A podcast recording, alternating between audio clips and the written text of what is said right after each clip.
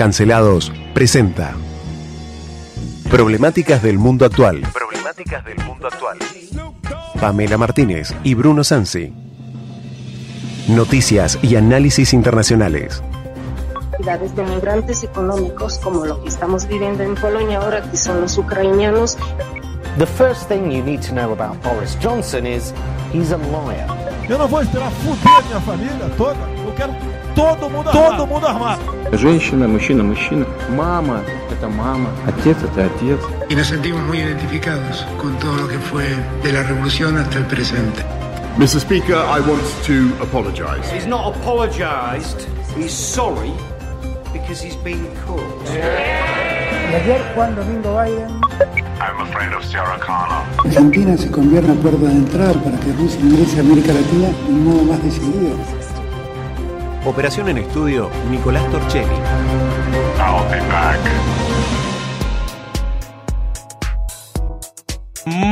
Muy buenas tardes, ¿cómo están ustedes? Hoy es miércoles 17 de agosto. Hoy es aniversario del fallecimiento del generalísimo San Martín. Recién estábamos hablando con Fernando Asiuto, con Romina, y nos encontramos hoy en este programa medio noticiero y hoy los miércoles esta característica educativa que tenemos. Se encuentran conmigo el señor Emanuel García y ahí está acomodándose la profesora Lorena Waxik. ¿Cómo estás, Emma? Muy bien, muy bien. Contento por volver porque estuve un poco ausente estos días, pero bien, cargadito de, de, de- de noticias como siempre. Ah, Como tiene que ser. lindo. Mirá la musiquita. Mirá la música pone que pone Nicolás Nico. Torchelli, que está. Yo igual te ahí. extrañé, Nico, ¿eh? Sí, sí, sí. Así que, pero sí estuviste un poquito mal de la garganta, mal de docente que le dicen, ¿no? Mal un de poco, docente. sí, sí. Este, tenemos noticias ahora sobre el mundo docente y vamos a hablar un poquitito de docencia en general, vamos a ver un poco de cancelación, un poco de cuáles son algunos de los problemas. Tenemos un contacto con nuestra queridísima Susana Loico desde Australia, que nos va a contar problemas de los docentes que nosotros ni nos imaginamos que tienen, porque, a ver, evidentemente eh, seguimos en la época del pizarrón y la tiza, este, y parece que 200 años más atrás que el mismo San Martín en cuanto al avance de nuestra docencia nacional, pero tenemos algunas noticias internacionales para comentarles antes eh, y nos vamos del otro lado del mundo, Manuel, ¿qué te parece? Sí, ¿te parece que hablemos de Ucrania y Rusia? Bueno, hablemos de Ucrania, Rusia, vamos a dedicarnos un poquitito a retomar este conflicto que empezó en febrero, el 24 de febrero de este año, y que todavía sigue, ¿no? Te lo han encabezado. Los ataques ucranianos en Crimea despiertan la preocupación en Rusia. Moscú responsabiliza a un grupo de saboteadores de la, de, la destrucción de un depósito de armamentos. Es el segundo incidente en una instalación militar rusa en una semana eh, en, la en la península ocupada. Esto es... eh, me habías contado. Yo vengo un poquito, te digo, vengo un poco oxidado. Venís un poco oxidado. Pero me voy a poner en el lado del oyente. Contame qué está pasando últimamente. Mira, lo que está pasando es nadie está dando muchas noticias de Crimea eh, y de, del conflicto ucraniano porque nadie sabe mucho. En realidad, en este momento, eh, viste que nosotros tenemos a eh, Horacio Giaquinta, que es nuestro especialista militar formado en esto y con vasta experiencia militar, toda una vida en, eh, en la Armada Argentina. Y eh, él nos decía que la guerra, el- la puesta en terreno de la guerra, es una de las partes de la guerra, que muchas otras cosas se resuelven en lo económico, en lo político, y la guerra es una, el combate cara a cara, es una de las manifestaciones de la realidad que está pasando, no lo es todo. Y eso es lo que está pasando también con la cuestión ucraniana. ¿Qué está sucediendo en Ucrania? Recordemos, el 24 de febrero comenzó esta eh, intervención directa de Rusia en Ucrania. ¿Y por qué digo intervención directa? Porque hace ocho años que venían peleando ¿sí? desde el 2014, cuando Rusia tomó la península de Crimea, inventó un plebiscito ahí y la anexionó. Te pregunto, ¿en Rusia o en Ucrania esta noticia? Y lo que pasa es que Crimea siempre fue rusa. Originalmente, digamos, históricamente fue rusa la península de Crimea. Empieza a ser ucraniana cuando Nikita Khrushchev, que era un presidente del Partido Comunista de la Unión Soviética, original de Ucrania, decide que forme parte de un distrito ucraniano. Cuando cae el muro de Berlín, ¿qué pasa? La península de Crimea queda del lado ucraniano. Entonces los rusos dicen, no, pero es nuestra, siempre fue nuestra. Y los ucranianos dicen, sí, bueno, pero Rusia no existe más. O sea, no existe más la Unión de Repúblicas Socialistas Soviéticas. Ahora existe Rusia. Entonces los rusos decían, bueno, pero devuélvanos Crimea. Ah, pero tenemos las armas nucleares de ustedes. Y bueno, entonces devuélvanos las armas nucleares, dicen los rusos, y nosotros le dejamos Crimea para ustedes. Y en 1994 firman el famoso Pacto de Budapest. Pero hasta ahora Crimea es un territorio ajeno a la guerra o, si podemos decir, operación especial de Rusia. Sí, lo que pasa es que cuando Rusia se queda con Crimea en el 2014, eh, ahí tiene la base más importante que es la base de Sebastopol. ¿No? Eh, muchos habrán escuchado hablar de la batalla de Sebastopol en la Segunda Guerra Mundial, este, y los rusos eh, prevalecen en la región. Cuando se queda con Crimea, eso fue en 2014, se suceden los movimientos independistas en lo que es el Donbass, en lo que es Luhansk y Donetsk, que es donde están centradas hoy las operaciones entre Rusia y Ucrania. El este. Exactamente, el este, este, este con Crimea afuera, porque era parte de Rusia y es hoy parte de Rusia. Pero ¿qué pasa? Crimea es la base militar de los rusos en el Mar Negro, básicamente. Entonces, pasan cosas en Crimea ahora. ¿Sí? ¿Qué está pasando en Crimea? Y pasa que a Zelensky, al presidente de Ucrania, le han pegado a ver, vamos a decirlo en criollo, esto no se explica así en términos geopolíticos, pero le pegaron una apretada entre los norteamericanos y los alemanes, básicamente, para decir, muchachos, les estamos dando armas y ustedes siguen defendiéndose. O sea, nos cuesta mucho, mucha plata, nos cuesta mucha inversión, mucha propaganda darle armas a Ucrania si Ucrania no consigue resultados positivos contra Rusia. Recordemos que nadie daba dos pesos por Ucrania. Los rusos habían llegado a las puertas de Kiev, sí, de Kiev, de la capital, habían mediante un movimiento de pinzas habían tomado el noreste, todo el norte en realidad, de lo que era la zona frontera con Bielorrusia, eh, todo lo que es la línea de Kiev por sur, por, por oeste, perdón, por sur, por este y por norte, habían atenazado a Kiev. Y nadie daba dos pesos, ni por Zelensky ni por los que quedaban ahí. Eh, te estoy hablando del 26 de febrero, a los dos días de la invasión, los rusos estaban a las puertas. Exacto. Y decían, cae en cualquier momento. Pero ¿qué pasó? De a poco se fueron acomodando eh, las fuerzas ucranianas y empezaron a correr a los rusos hacia las fronteras originales del conflicto. Y ahí más o menos estamos. Los rusos han avanzado en Mariupol, en eh, Gerson en el sur, en Kharkiv, que están afuera, ya fueron expulsados ahí, eso más bien en el noreste, y Crimea nunca se habían metido los ucranianos porque les queda lejos, básicamente. Están tratando de defender Odessa, que está ahí nomás, que es un puerto cercano, que los rusos no consiguieron conquistar, sí consiguieron conquistar Mariupol, que eso queda más o menos al noreste, sí, ahí nomás de Crimea, hay que pensar en el mar de Azov, que es un mar chiquitito, que está al noreste, y el mar negro, que es grandote. Entonces, ¿qué pasó? Ahora los ucranianos que recibieron, sobre todo los HIMARS, ¿sí? que son eh, unidades misilísticas que pueden cargar hasta 6 misiles por cada onda de disparo, que eh, recorren entre 800 y 300 kilómetros con precisión absoluta. O sea, tienen poder de fuego. Una verdadera amenaza. Sí, sí, sí. Eh, decía, dice, y yo creo que es así, que para conquistar eh, el territorio recuperado, lo cual es muy difícil, con 100 HIMARS sacaban a los rusos de Ucrania. Y yo creo que sí. Eh, y lo que estamos viendo es empezaron las operaciones de sabotaje y de las fuerzas especiales ucranianas en terreno ruso. O sea, han habido algunas en terreno ruso, ruso, ruso, digamos en el este, cruzando las fronteras de Luhansk y Donetsk, pero muy pocas, algunos depósitos eh, de combustibles el mes pasado o el anterior, pero ahora lo que vemos de 10 días para acá es han atacado un aeropuerto entero, un aeropuerto ruso, y han atacado diferentes depósitos de municiones con una precisión increíble. Eh, es muy gracioso porque, digo, gracioso dentro de la tragedia que es esto, porque la semana pasada eh, le, reventaron ocho aviones en tierra. ¿sí? SU-22 y SU-30, aviones rusos de, de ataque, digamos.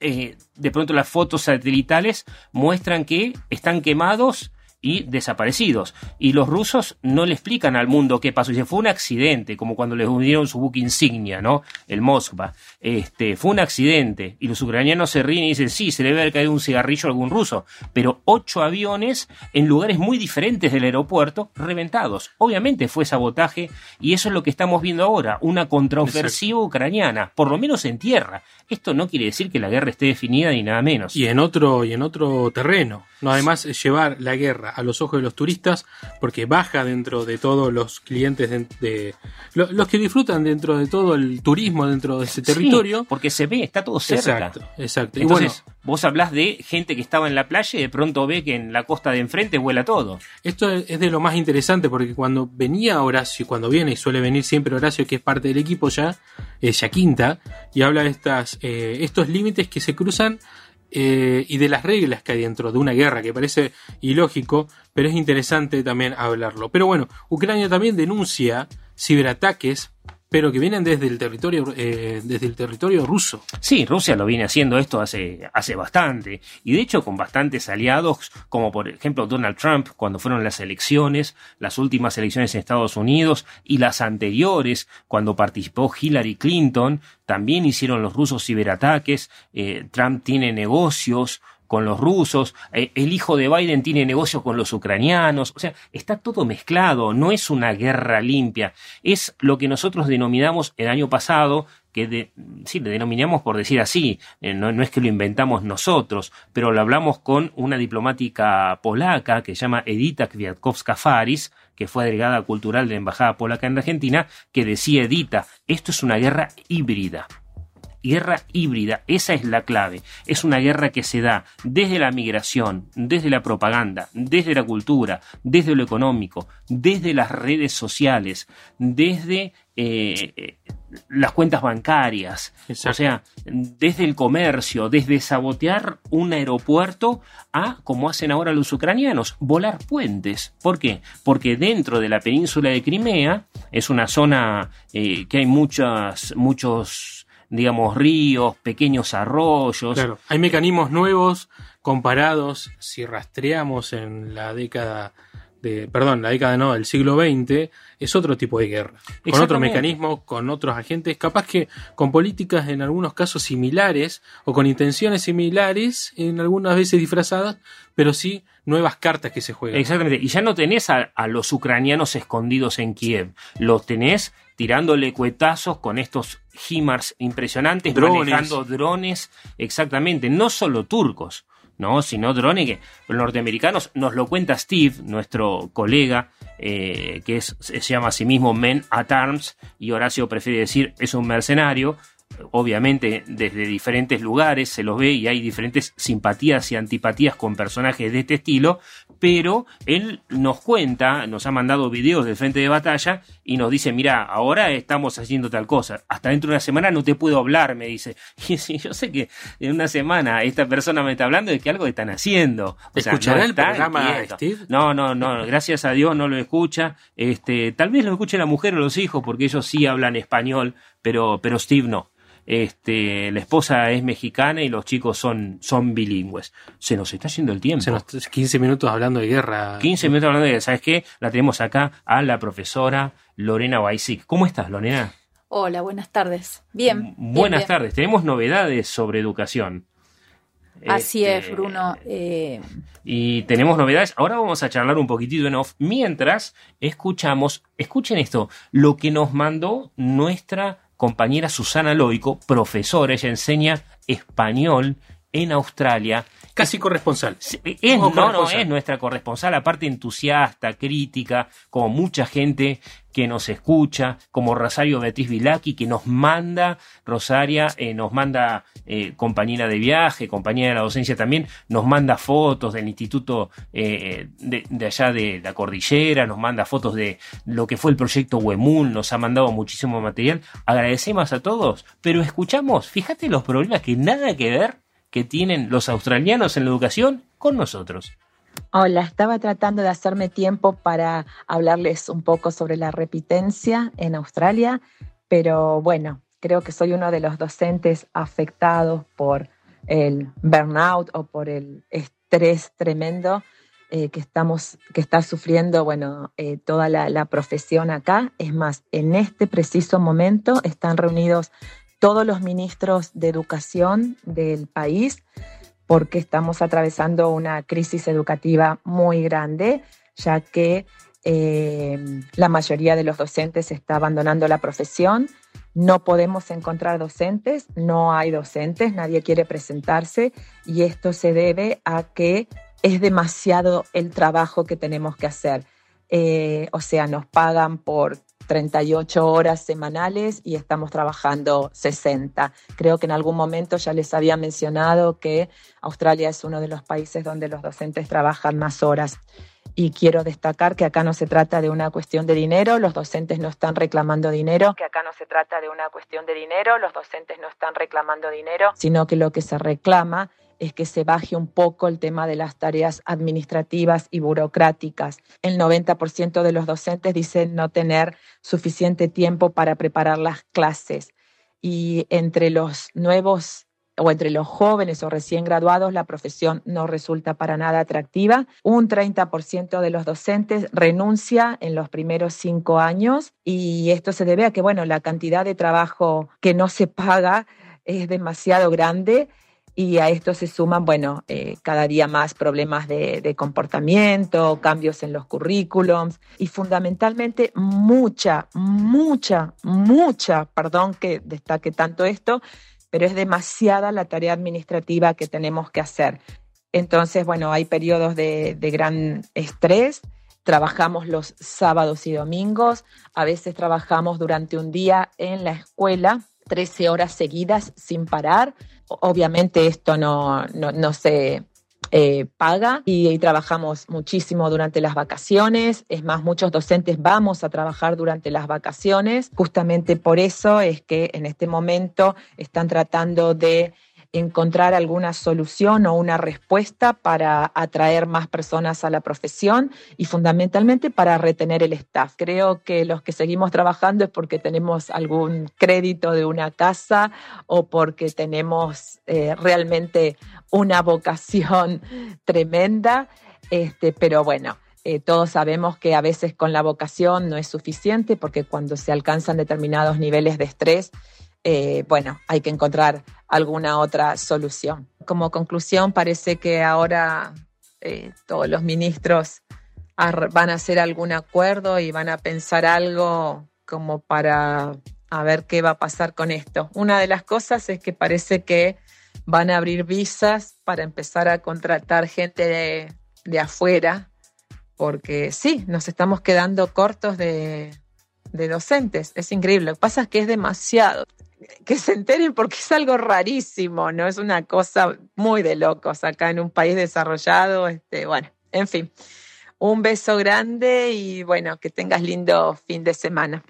Así que bueno, les mando un beso grande y bueno, esto es para que sepan que no solo en Argentina la profesión docente tiene sus problemas. Un abrazo y felicitaciones por el programa. Ahí escuchábamos a Susana Loico y la verdad me quedé impactado con esas 38 horas que labura el docente, que trabaja el docente. Que se les paga. Que se les paga, perdón, que se les paga al docente y que trabajan el doble, más de 60 horas. Sí, porque los docentes en Australia, y esto nos lo contaba Susana ya el año pasado cuando comenzó a colaborar, colaborar con nosotros, tienen que tener obligatoriamente trabajo afuera de la escuela. No pueden ser solos docentes. Y ese trabajo puede ser o no trabajo pago y normalmente es un trabajo voluntario también. ¿Sí? O sea, vos no podés ser docente dedicándote exclusivamente a la docencia. Eso no funciona así. Acá sos docente dos, que yo, tres turnos, allá sos docente 38 horas por semana, como ella dice, ¿no? 38 horas reloj de dar clases más el trabajo que vos tenés que completar como persona para poder ser docente. Ella habla, Bruno, de tareas administrativas sí. que realizan fuera del aula. Sí, porque es eh, planificación, formación, acompañamiento a estudiantes, contacto con estudiantes, seguramente con padres.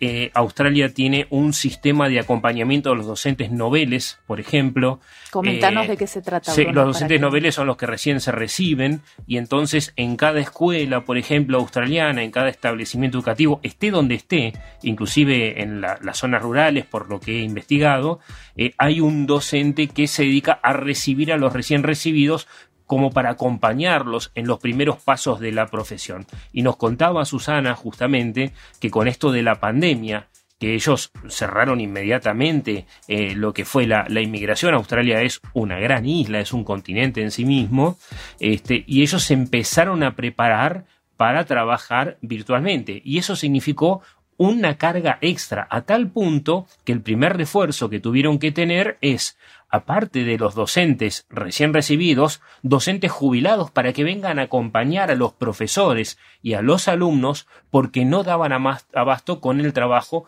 en la virtualidad. No es prender digamos, el micrófono de la computadora y eh, meterte en un Zoom. No se trata de eso, enseñar como nosotros lo hemos tomado acá.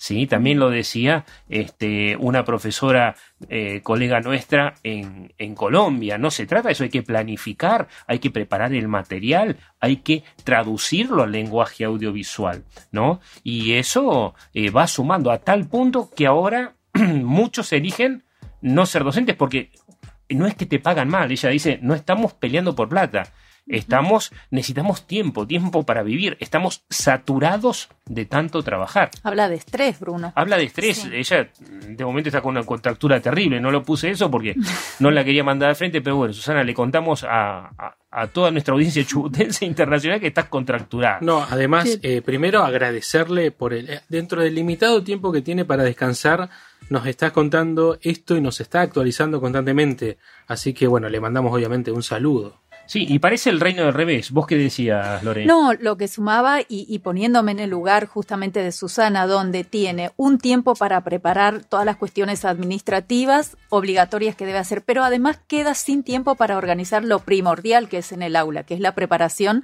de las actividades, de las clases. Eh, ella decía, bueno, cambios en los diseños curriculares, que también se suman otras actividades que si bien luego se implementan en el aula, pero son tareas que se suman a la actividad que ella debe realizar. Sí, y ella empezó, nosotros comenzamos pidiéndole su colaboración, nos escucha siempre el programa, sobre todo cuando trata de, despejarse un poco, se desayuna con nuestras noticias, no sé cuán relajante será Susana, probablemente siga con la contractura, pero este, ella nos iba a hablar en realidad de la repitencia, porque allá los chicos no repiten, nos iba a contar justamente cómo es el sistema. Para vos tener un sistema de un chico que no repita, ¿sabes el acompañamiento que requiere ese chico en el aula y las tareas diferenciadas seguramente que debe tener que hacer un docente, debes tener una carpeta, y eso lo imagino, ¿eh? porque es como, como, como se debería hacer, una carpeta de cada chico, en cada materia, cómo va, qué aprendió, qué dejó de aprender. Todo un seguimiento personalizado, Bruno, que, ¿qué es lo que correspondería? Si tiene problemas de aprendizaje o no, qué sé yo, o sea, son un montón de cosas que deberían hacerse. Y nosotros nos desayunamos hoy, ya siendo las 4 y 24 de la tarde, con que acaban de condenar a el que era el representante del gremio de los docentes, el señor Goodman, que significa en inglés buen hombre, o acaban de condenar a buen hombre a tres años de prisión en suspenso por ser copartícipe, coautor del incendio en la legislatura en el marco de una protesta docente. Digo, damos esto porque es el mundo del revés. ¿sí? Muchos eh, han hecho huelga hoy, inclusive. Eh, quiero dejar claro que yo no apoyo que un docente cometa actos de violencia y mucho menos en representación de otros docentes. No sé si alguna vez el señor Goodman dio clase, ¿sí? o se trata realmente de, de qué es esto, pero evidentemente hay mucha gente que dice dar clase o ser docente y decir que están eh, criminalizando la protesta social.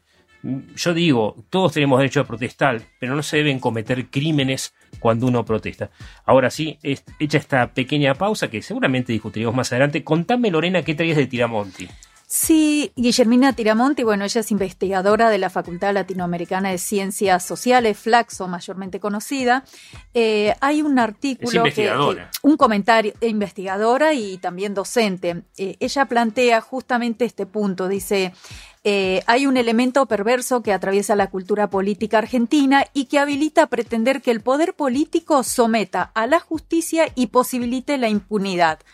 y desde allí, bueno, plantea justamente que las corporaciones sindicales eh, llevan adelante ciertos actos, pero en este caso puntualmente, y hace referencia al 2008, al 2018, por ejemplo, que en Chubut se sacrificaron eh, al menos perdón, eh, retoma los casos del 2018, donde estuvimos muchos meses sin clases, parados, con el ministerio tomado, y retoma, eh, dice, un componente que lo vuelve aún más gravoso, por cuanto para lograrlo había que sacrificar los 9 millones de alumnos afectados por esta medida, siendo oportuno recordar todo lo, implicó en lo que implicó en el 2018 y que habían perdido una gran cantidad de días de clases por estas huelgas.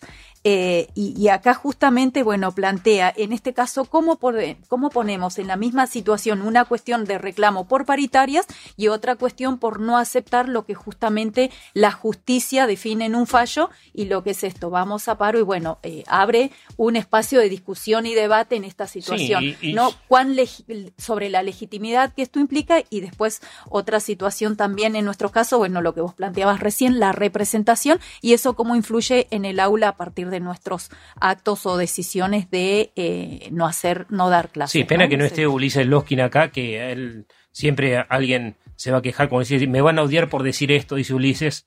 Bueno, me encanta cuando la frase de Ulises empieza así. Cuando empieza así, ya sabe que es, el auténtico. En mi caso, pueden hacer fila tranquilamente para pegarme, pero yo me pregunto, 2018, todos los paros, ¿sí? 2019, defender el cierre de escuelas en pandemia, la mecánica de la pandemia, los paros posteriores, ¿de qué sirvió? Eso es lo que yo me pregunto como docente. ¿Mejoraron los chicos? No, los chicos se están dando, los que egresaron en ese momento se están dando la cabeza contra la pared en la universidad, están rebotando de una manera impresionante. Los nenes que los agarró a los 10, 11 años, hasta el día de hoy no saben leer y escribir correctamente de corrido. No distinguen una mayúscula de una minúscula, una imprenta de una cursiva. A ese nivel estamos. ¿De qué sirvió, pregunto yo, de qué sirvió toda esta lucha? En teoría, si siguen votando a los mismos gobiernos y los mismos sindicalistas son parte del mismo partido político de aquellos a los que le hacen paro. ¿no? ¿De qué sirvió? O sea, ¿en qué se benefició el docente? ¿Mejoró la situación? No, no estamos como está Susana Loico diciendo, no, no nos quejamos por la plata, nos falta el tiempo. ¿De qué sirvió? ¿Se perfeccionaron los docentes? ¿De qué sirvió aprender la computadora? ¿A quiénes llegó? ¿Cuánto crecieron? ¿Cuán mejor se sienten los docentes? ¿Cuán mejor están los alumnos? Y otra cuestión, ¿por qué los delincuentes no van presos? ¿No? Y otra cosa, que es lo que yo digo, y hablaba con un director de escuela la semana pasada, el señor buen hombre tendría que pedirnos perdón por haber cometido un acto delictivo mientras representaba a los docentes, porque los docentes no somos delincuentes, hacemos lo que podemos. ¿O no, Lorena? No, exactamente. Eh, yo estoy de acuerdo con los reclamos, pero los reclamos eh, pacíficos en cierto sentido, no rompiendo cosas, diciendo, expresando lo que corresponde y legítimamente, que es con carteles, con la voz. Nosotros tenemos una herramienta sumamente importante que es la voz para poder reclamar y ahí tenemos la posibilidad de participar en distintos ámbitos eh, de gobierno, si se quiere, porque tenemos nuestros representantes para poder hacerlo. Pero bueno, en este caso. Ahí nos despide Nico, como los nenes nos mandan a la casa. Muchachos, guárdense, váyanse. terminó el horario de protección al menor. Nosotros nos despedimos hasta mañana. Muchísimas gracias. Susana Loico desde Australia, Lorena Edito Baxic, el señor Emanuel García, Bruno Sansi quienes habla y Nicolás Torchelli en la cabina de control.